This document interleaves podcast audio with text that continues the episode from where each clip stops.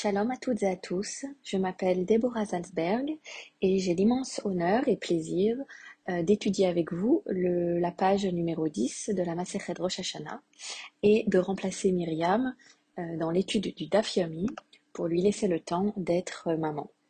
Alors, laisser le temps, c'est justement le sujet de notre page, de l'étude que l'on va faire à travers une, une braïta qui va être présentée à la fin de la page numéro 9 et euh, pour laquelle on va traiter des, des lois de l'agriculture et euh, de, des comptes des années concernant la plantation des arbres. Alors je vous lis euh, le texte.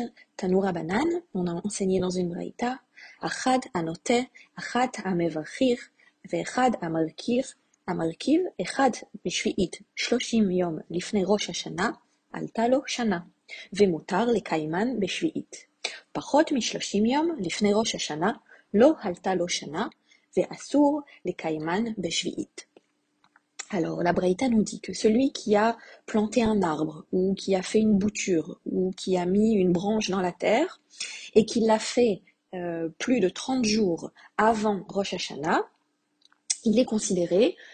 comme euh, un arbre qui a euh, déjà un an.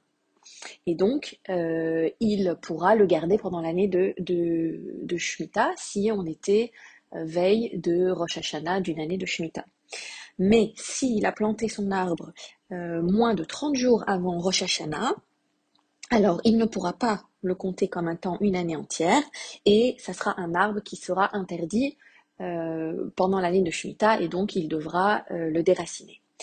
Alors, cette, euh, nous parle de deux halakhot euh, différentes euh, concernant l'agriculture. La première, qui est euh, la Orla, et la deuxième, qui est la, la Shemitah, la septième année de Jacher.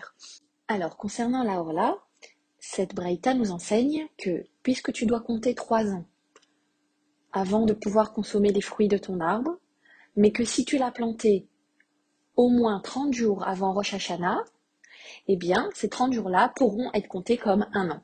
Donc en réalité, ton arbre qui a deux ans et un mois euh, est compté d'après la Torah comme un arbre qui a trois ans. Génial, on a gagné du temps. Dans le cas de la Shemitah, là, on te, on te dit l'inverse. On te dit, tu penses qu'une année de Shemitah, c'est 12 mois, puisqu'on parle d'une année de Shemitah. On te dit non. L'année de Shemitah va commencer 30 jours avant Rosh Hashanah. Puisque si tu as planté ton arbre pendant ces 30 jours-là, elle sera considérée comme une année de Shemitah et tu seras obligé de le déraciner. En revanche, si tu l'as planté plus de 30 jours avant Rosh Hashanah, on aura considéré que tu as planté ton arbre l'année précédente et donc tu pourras garder ton arbre. Donc là, on a, dans le cas de la une possibilité de raccourcir le temps pour en gagner, on va dire. Et dans le cas de la Shemitah, on va être dans un cas où euh, on va rajouter du temps par rapport à une année euh, de 12 mois communément euh, comptée.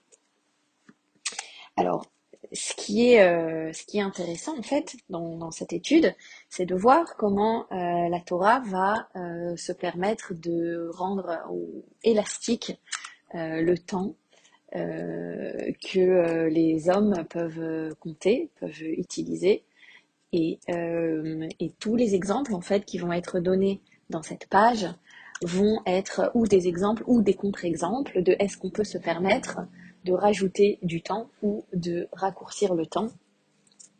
Euh, et en même temps, elle va essayer de répondre à qui est à l'origine de cet enseignement, de cette breita. Alors nous avons plusieurs avis, plusieurs sages qui euh, utilisent des règles différentes. Alors le premier sage qui est évoqué ici, c'est Rabbi Meir, qui lui se permet de dire que un jour peut être compté comme un an. Alors sur quoi il se base? Euh, Il se base sur euh, la, le par, l'animal par, qui doit avoir trois ans pour être amené en sacrifice au temple, et qui d'après la halacha, s'il a 24 mois et un jour, il est considéré comme ayant trois ans.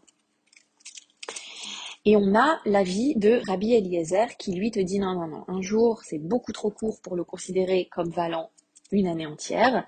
D'après lui, il faut 30 jours pour pouvoir compter une année révolue. Et, euh, euh, ces, deux, sages vont tirer leur enseignement d'un seul, d'un seul et même pasouk dans la paracha de Noir qui euh, concerne le Maboul. Alors, dans le cadre du Maboul, il est écrit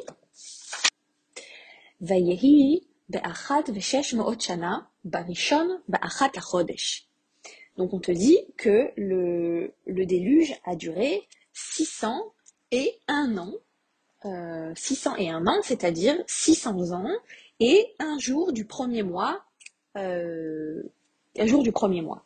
Donc de là, Rabbi Meir va te dire, ah, on t'a dit que le Maboul a duré 600 ans plus un jour du premier jour de l'année du Aleph euh, euh, Tishrei, et donc on compte 601 ans. Donc un jour nous a suffi pour englober un entier et de dire que le Maboul a duré 601 ans. De ce même, pasouk, euh, Rabbi Eliezer va dire non, non, non, tu as mal compris, la phrase. Et on te dit, c'est, il est effectivement resté 600 ans et un jour et un, une unité du mois, achat la chodesh, et un mois de l'année suivante qui s'est écoulée. Et donc, euh, puisque euh, un jour est suffisant pour compter un mois et qu'il faut 30 jours pour faire un mois, alors par extrapolation, un mois équivaut à un an. Et donc, après le raisonnement de Rabbi Eliezer, si tu veux pouvoir compter un an entier, tu devras au minimum faire 30 jours. Alors j'ai trouvé l'étude de cette page numéro 10 très intéressante, surtout dans la société dans laquelle nous, vivons aujourd'hui, à courir derrière le temps.